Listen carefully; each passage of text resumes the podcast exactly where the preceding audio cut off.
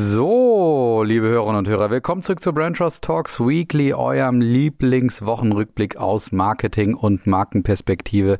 Wir schreiben die KW 45. Wie gesagt, wir sind unaufhörlich dabei, uns auf das Jahresende vorzubereiten und stürmen da so richtig drauf los. Ich habe euch ja Weihnachtsspots versprochen, aber die habe ich noch mal ein bisschen geschoben. Und dafür habe ich einen guten Grund, weil natürlich die ganzen Spots, wie ich letzte Woche schon gesagt habe, gerade aus dem Boden sprießen. Und ich habe mir gedacht, ich mache da fast so eine Sondersendung. Ob die nächste Woche schon kommt oder darauf die Woche, das weiß ich noch nicht, aber wir werden uns da ein bisschen was Schönes für euch überlegen. Und deswegen ist es, gibt es auf jeden Fall genug gute Gründe, da noch so ein bisschen zu warten. Und wie gesagt, so richtig Weihnachtsstimmung ist ja gerade eh nicht.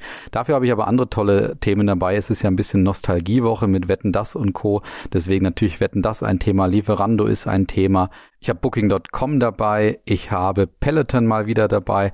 Und ich habe auch einen Verlierer dabei und auch ein Fundstück. Also da ist auf jeden Fall genug geboten wieder. Ich würde sagen, es geht los.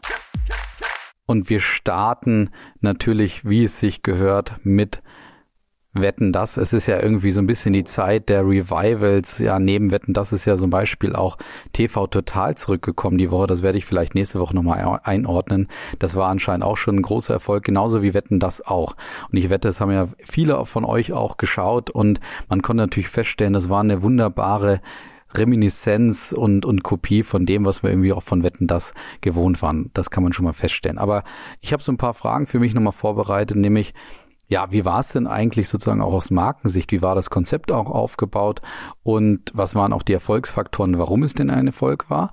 Und sollte das Format jetzt weitergeführt werden? Weil das ist natürlich gerade die allumfassendste und interessanteste Frage für einige hier, die, was ja gerade sehr hinlänglich diskutiert wird, würde ich sagen. Aber starten wir mal damit, wie denn überhaupt Wetten das war. Also man kann insgesamt feststellen, es war wie gesagt eigentlich genauso, wie wir es alle gewohnt waren. Es war Thomas Gottschalk in perfekter Manier mit buntem oder goldenem Anzug in dem Fall. Da war Selbstironie dabei, da waren gewohnter Humor dabei, den man entweder mag oder auch nicht mag, von ihm selber, auch von seinen Autoren und Autoren. Und da war natürlich ein Bagger dabei, da waren skurrile Wetten dabei, wo man echt überlegt, was machen die Leute eigentlich die ganze Zeit, dass sie sich auf solche eine Wette vorbereiten.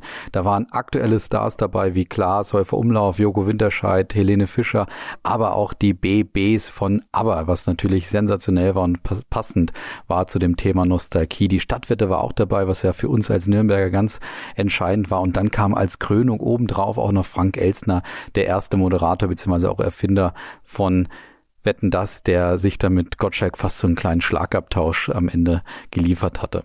Und jetzt war ja natürlich die Frage, kommt das Ganze auch gut an? Und man muss erstmal feststellen, es kam sehr gut an. Natürlich einerseits neben der tosenden Menge in, in, der, in den Messehallen von Nürnberg, die da dabei waren, waren natürlich auch ein, waren ein unheimlicher Quotenerfolg auch die Folge.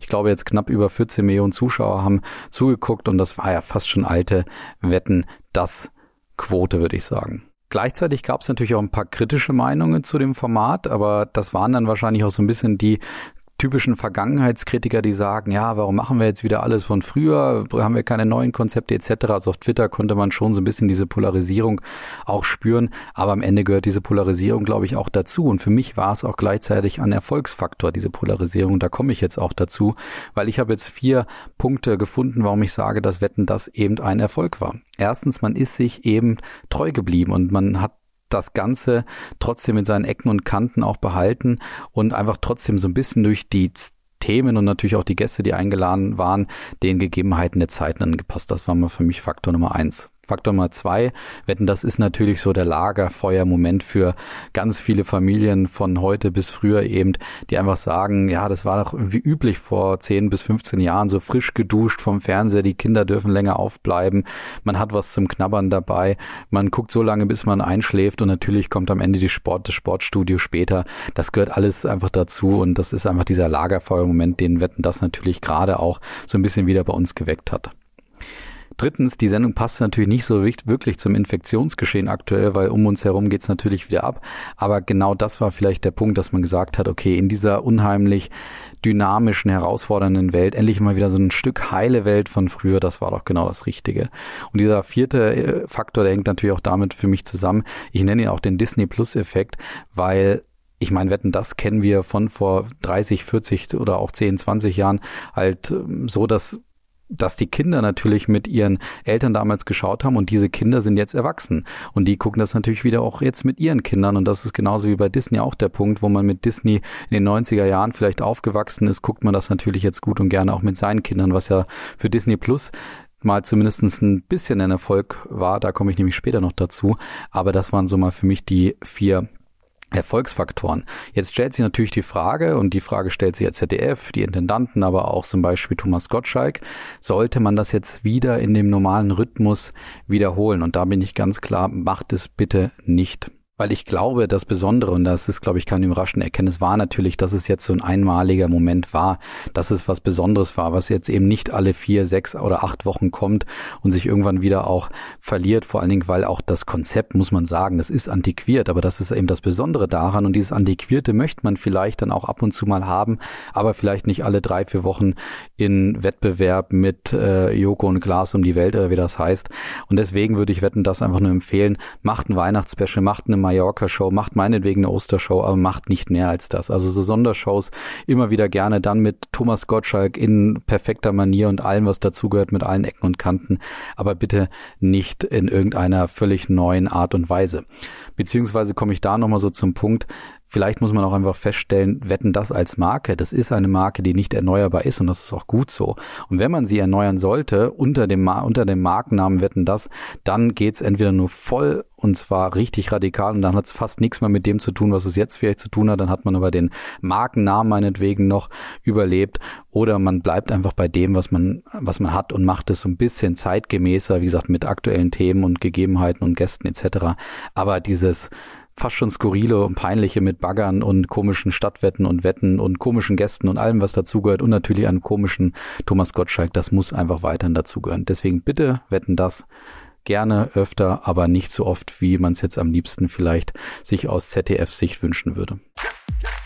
So, das war jetzt eine ganze Reihe zu wetten. Das natürlich ein riesiger Kommentar. Jetzt komme ich mal zu Lieferando und da ist es ganz spannend, nämlich dass Lieferando und Co. trotzdem noch Erfolg haben, obwohl jetzt natürlich die ganzen Restaurants wieder aufhaben. So konnte nämlich Lieferando erst kürzlich offenbaren, dass die Konsumentinnen und Konsumenten trotzdem auch im Juli und zwischen Juli und September weiterhin 10 Millionen zusätzliche Bestellungen über die Plattform aufgegeben haben. Das heißt, Lieferando ist weiterhin gewachsen und das war ein Wachstum von 35 Prozent gegenüber dem Corona-Sommer 2020 und einer Verdopplung, Achtung, der Bestellungen gegenüber dem Vorkrisenniveau im dritten Quartal 2019. Und das fand ich durchaus erwähnungs erwähnenswert, weil auch der Wettbewerber Volt das ebenfalls bestätigte und auch dort davon ausgegangen wird, dass kein nennenswerter Rück Rückgang von Bestellungen eigentlich die Folge werden. Und das ist insofern natürlich spannend, dass man jetzt gerade erwartet hat, okay, dieses Lieferando-Spiel wird sich irgendwann auch wieder normal, normalisieren, auch gerade wenn die Restaurants aufhaben wieder und hoffentlich auch aufbleiben. Aber anscheinend, und das bestätigt die Hoge auch, hat man gemerkt, dass trotz der Wiedereröffnung es nicht sich so eingestellt hat, dass jetzt alle wieder komplett zurück ins Restaurant strömen, sondern man auch gerne wieder von zu Hause bestellt und auch dort isst. Und die Gründe dafür sind ja relativ einfach zu beschreiben, nämlich erstens, dass man offensichtlich es geschafft hat, in dieser Zeit im Lockdown eine adäquate Leistung zu liefern aus Restaurantsicht für die Konsumentinnen und Konsumenten. Und zweitens, dass die Gewohnheiten der Konsumentinnen und Konsumenten sich offensichtlich jetzt schon geändert haben, beziehungsweise sich weiterhin ändern. Da möchte ich allerdings ganz klar betonen, ich finde, das hat nicht zwangsläufig was mit Corona alleine zu tun, sondern es wurde nur von Corona verstärkt. Weil der Convenience-Trend und der Trend zu Hause auch zu konsumieren hatte sich schon vor Corona deutlich abgezeichnet. Vielleicht nicht in den Zahlen, aber zumindest in den Präferenzen der Konsumentinnen und Konsumenten. Marken wie Vapiano oder auch die Marke oder die Kette von Jamie Oliver, die ja zumachen mussten, beziehungsweise viel schließen mussten und Insolvenz anmelden mussten, haben damals schon darunter geätzt, dass eben ja die Konsumentinnen und Konsumenten inzwischen nicht mehr so leicht ins Restaurant zu locken sind wie vorher. Da erwarten sie dann schon ein besonderes Erlebnis oder ein besonderes qualitatives oder geschmackliches Erlebnis. Und deswegen kann komme ich zum Punkt, ja, Corona hat diesen Liefer- bzw. nach Hause Liefertrend natürlich nochmal uns vor Augen geführt, ihn auch verstärkt, allerdings nicht komplett zutage geführt. Beim dritten Thema geht es um Booking.com und die hatten natürlich auch einen Einbruch erleben müssen in der ja schlimmsten Krise der Tourismusbranche seit 1992, beziehungsweise damals war es keine, keine Krise, sondern einfach das damalige Hoch war eben vergleichbar mit dem, was man dieses Jahr eben an Zahlen verbuchen konnte. Und Booking.com musste eben auch feststellen, dass es ihnen natürlich, dass sie auch darunter gelitten haben, sehr gehörig, haben wir jetzt allerdings in den letzten, im letzten Quartal wieder einen deutlichen Umsatzsprung von 77 Prozent zu verzeichnen auf 4,7 Milliarden Dollar. Und auch andere Konkurrenten wie Airbnb oder Expedia konnten das ebenfalls auch melden und haben deutlich bessere Zahlen als 2020 beziehungsweise sind wieder fast auf Vorkrisenniveau unterwegs. Allerdings möchte Booking.com trotzdem auch aufgrund der Erfahrungen von der Corona-Pandemie ja, eine solche Katastrophe, weil sie mussten ja trotzdem auch ein knappes Viertel der Belegschaft entlassen. Das möchten sie in Zukunft natürlich verhindern und überlegen sich jetzt gerade, was sie tun wollen. Und da haben sie zwei interessante Szenariooptionen für sich genannt, nämlich auf der einen Seite, dass sie sagen, Sie übernehmen wirklich die komplette Reise der Kundschaft am Ende, also von allem Flugbuchen und Fahrt, Flughafen ins Hotel, Taxi, alles Mögliche, so ähnlich wie es Thomas Cook auch für versucht hat, auf jeden Fall. Und auf der anderen Seite, dass man eben auch überlegt, wie kann man denn zum Beispiel klimafreundliche Reiseoptionen einerseits den Konsumentinnen und Konsumenten auch ermöglichen oder auch nicht ganz so starke Unternehmen beziehungsweise Anbieter auch dabei unterstützen, klimaneutraler beziehungsweise klimafreundlicher auch zu werden. Und das ist jetzt gerade eine Diskussion, die Booking für sich auch führt. Ich finde es insofern auch spannend, gerade den ersten Punkt, dass sie da so die Reise komplett auch übernehmen wollen sozusagen, weil ich mir da schon die Frage stelle, wie wollen sie das jetzt machen? Thomas Cook ist ja an dieser Thematik letztendlich gescheitert, weil sie es nicht geschafft haben, das markentechnisch hinzubekommen, dass wirklich die Kundinnen und Kunden alles bei Thomas Cook am Ende auch buchen man muss aber natürlich auch dazu sagen, Thomas Cook und Booking.com sind zwei völlig unterschiedliche Unternehmen, wenn man es vom Geschäftsmodell aus betrachtet. Und deswegen kann ich mir schon vorstellen, dass Booking.com das hinbekommt. Man muss sich aber trotzdem klar sein, dass im Reisebusiness natürlich jetzt ganz einfach gesagt zwei Personen sehr deutlich sind, nämlich auf der einen Seite der klare Pauschalreiser, der sagt, ich mache all das letztendlich und möchte auch alles von einem Anbieter irgendwie organisiert bekommen, à la TUI oder eben Thomas Cook. Und auf der anderen Seite der, der sich so alles so ein bisschen hin bastelt und so ein bisschen den Flickenteppich managt. Und da ist natürlich spannend, ob ähm, Booking.com auch mit seiner Marke oder vielleicht auch mit seiner Philosophie auch diese Konsumenten letztendlich auch erreichen kann. Ja, mein viertes Thema ist Peloton, mein altbekannter Stammgast, kann man sagen. Ja, die Home-Trainingsmarke, die unter anderem natürlich für ihr Bike für zu Hause bekannt ist und über Kurse auch gerade die Menschen vor den Bildschirmen eben versammelt in allen Wohnzimmern dieser Welt und in, insbesondere dadurch ein Modell geschaffen hat, dass man sowohl Hardware als auch die Kurse beziehungsweise den Zutritt zu einer Online-Community eben gewährt und dadurch eben ein Abo-Modell ebenfalls Teil seines Geschäftsmodells gemacht hat.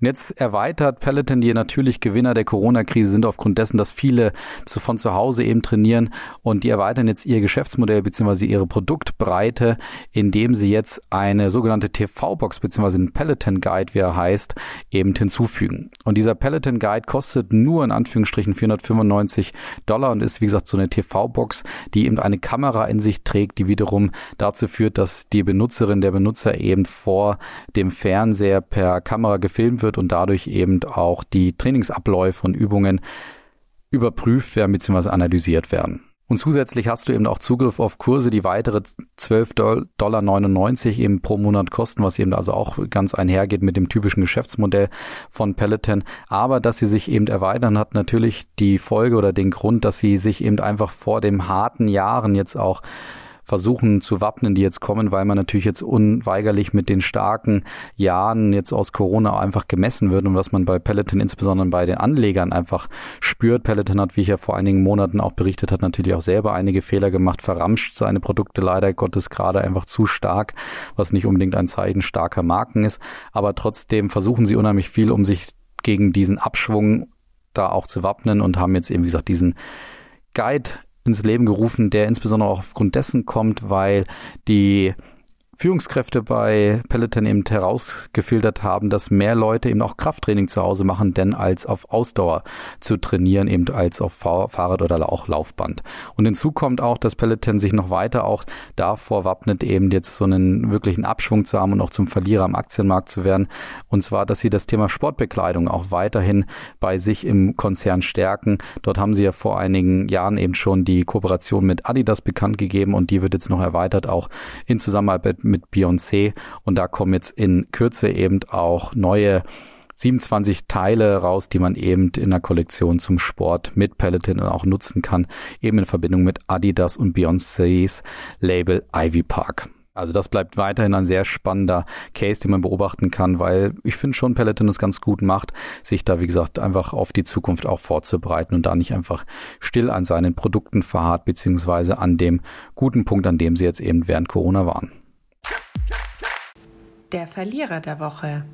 Ja, ein weiterer Gewinner von der Corona-Krise, nämlich Walt Disney, ist hier bei uns bei Rangers Talks Weekly ein Verlierer diese Woche. Und zwar geht es eben um Walt Disney, die im jüngsten Geschäftsquartal einfach schlechter abgeschnitten haben als erwartet. Und das besonders auch gerade im wichtigen Streaming-Geschäft. Also man hatte grundsätzlich zwar jetzt erfolgreiches, ein erfolgreiches Quartal mit guten Erlösen prinzipiell und auch einem Quartalsgewinn Allerdings musste man eben sich an anderen Zahlen messen, beziehungsweise hatten einfach die Anlegerinnen und Anleger mit mehr gerechnet. So war es eben so, dass zwar die Erlöse eben auf 18,5 Milliarden Dollar mit 26 Prozent Wachstum zu verzeichnen waren und auch der Gewinn eben überhaupt erzielt wurde mit 159 Millionen Dollar im Vergleich zu letztem Jahr waren das, stand da noch ein Minus von 710 Millionen Dollar. Aber man hatte einfach mehr erwartet von dem Streaming-Geschäft, aber auch davon, dass jetzt die ja die Vergnügungsparks und Ferienanlagen wieder offen haben. Und insbesondere vom Streaming-Geschäft war man einfach etwas enttäuscht, was ja sehr stark begonnen hatte mit Disney Plus, die ja Netflix dort deutlich unter Druck gesetzt hatten und gerade auch mit dem Star Wars-Universum etwas zu bieten hatten. Aber auch Disney Plus leidet jetzt darunter, dass die Produktionen eben nicht ganz so schnell hinterherkommen. Und Disney Plus leidet, glaube ich, aus meiner Sicht auch darunter, dass man natürlich sehr stark auch gelockt hatte. Am Anfang mit einigen Preisangeboten und auch mit einem, ja, ich sag mal, interessanten Portfolio an Sendungen, die man auch unter Disney Plus dann auch vermarktete. Und am Ende muss man auch dazu sagen, auch die Themenparks haben natürlich jetzt wieder etwas zum Wachstum hinzufügen können, aber lange nicht so viel, wie das vor Corona der Fall war. Deswegen Disney Plus diese Woche bei uns Verlierer hier bei Ventures Talks Weekly. Das Fundstück der Woche. Und dann kommen wir noch zum Fundstück. Wie gesagt, die ganzen Weihnachtsfundstücke habe ich ja nochmal verschoben. Die kommen entweder nächste Woche oder übernächste Woche. Und das Fundstück kommt sozusagen von Helmut Schmidt beziehungsweise aus Hamburg. Und dort ist es ja so, dass 2015 in Helmut Schmidt verstarb. Allerdings, ja, die Stadt Hamburg sehr stolz ist auf ihren Ehrenbürger. Und deswegen haben sie ihm sozusagen eine eigene Web-App spendiert. Und diese Web-App kann man auch als die Schmidt-Map bezeichnen. Und zwar können dadurch eben Einheimische und Touristen dem ja sozusagen 2015 verstorbenen Ex-Kanzler auf seinen Wegen und virtuellen Wanderwegen auch folgen und so sein, seine Station des bewegten Lebens eben auch mal erleben. Und dort kannst du eben ausgewählte Touren gehen, also die Altstadtroute, die Wallanlagenroute, die Kanalroute oder eben auch einfach wichtige thematische Schmidtorte anschauen, von Privatleben über Politik, über Bundespolitik oder auch Kultur und Konsum und auch Erinnerungsorte und an jedem Ort erwarten den Besucher Infos und auch historische Fotos oder ein Text oder manchmal auch ein Video. Und in dem Projekt steht die Helmut Schmidt Stiftung, die sehr stolz war auf diese Errungenschaft und insgesamt auch dazu noch ergänzen konnte, dass eine weitere Ausstellung jetzt gerade in Hamburg zu besuchen ist, nämlich Schmidt, Ausrufezeichen Demokratie leben. Das insgesamt, wie ich finde, eine super Idee, auch da gerade auch aus touristischer Idee, dass man in Hamburg jetzt eben nicht nur die typischen Wanderwege sozusagen gehen kann oder die typischen Sehenswürdigkeiten anschauen kann, sondern sozusagen auch individuellen Faden folgen kann von Ehrenbürgern und Bürgerinnen. Und das ist, finde ich, eine super Idee Idee kann man sich, glaube ich, auch für andere Städte wunderbar abschauen. Ja, und in dem Sinne entlasse ich euch auch schon wieder mit einer durchaus langen Folge, insbesondere aufgrund von Wetten das. Sozusagen Wetten das hat hier dazu gefügt, dass ich so ein bisschen überzogen habe vielleicht. Aber ja, entlasse ich euch ins Wochenende und natürlich wieder in eine wunderbare, äh, schöne nächste Woche und dann hören wir uns am Freitag wieder, vielleicht schon mit ein paar Weihnachtsspecials etc. Also macht's gut, bis dann, ciao.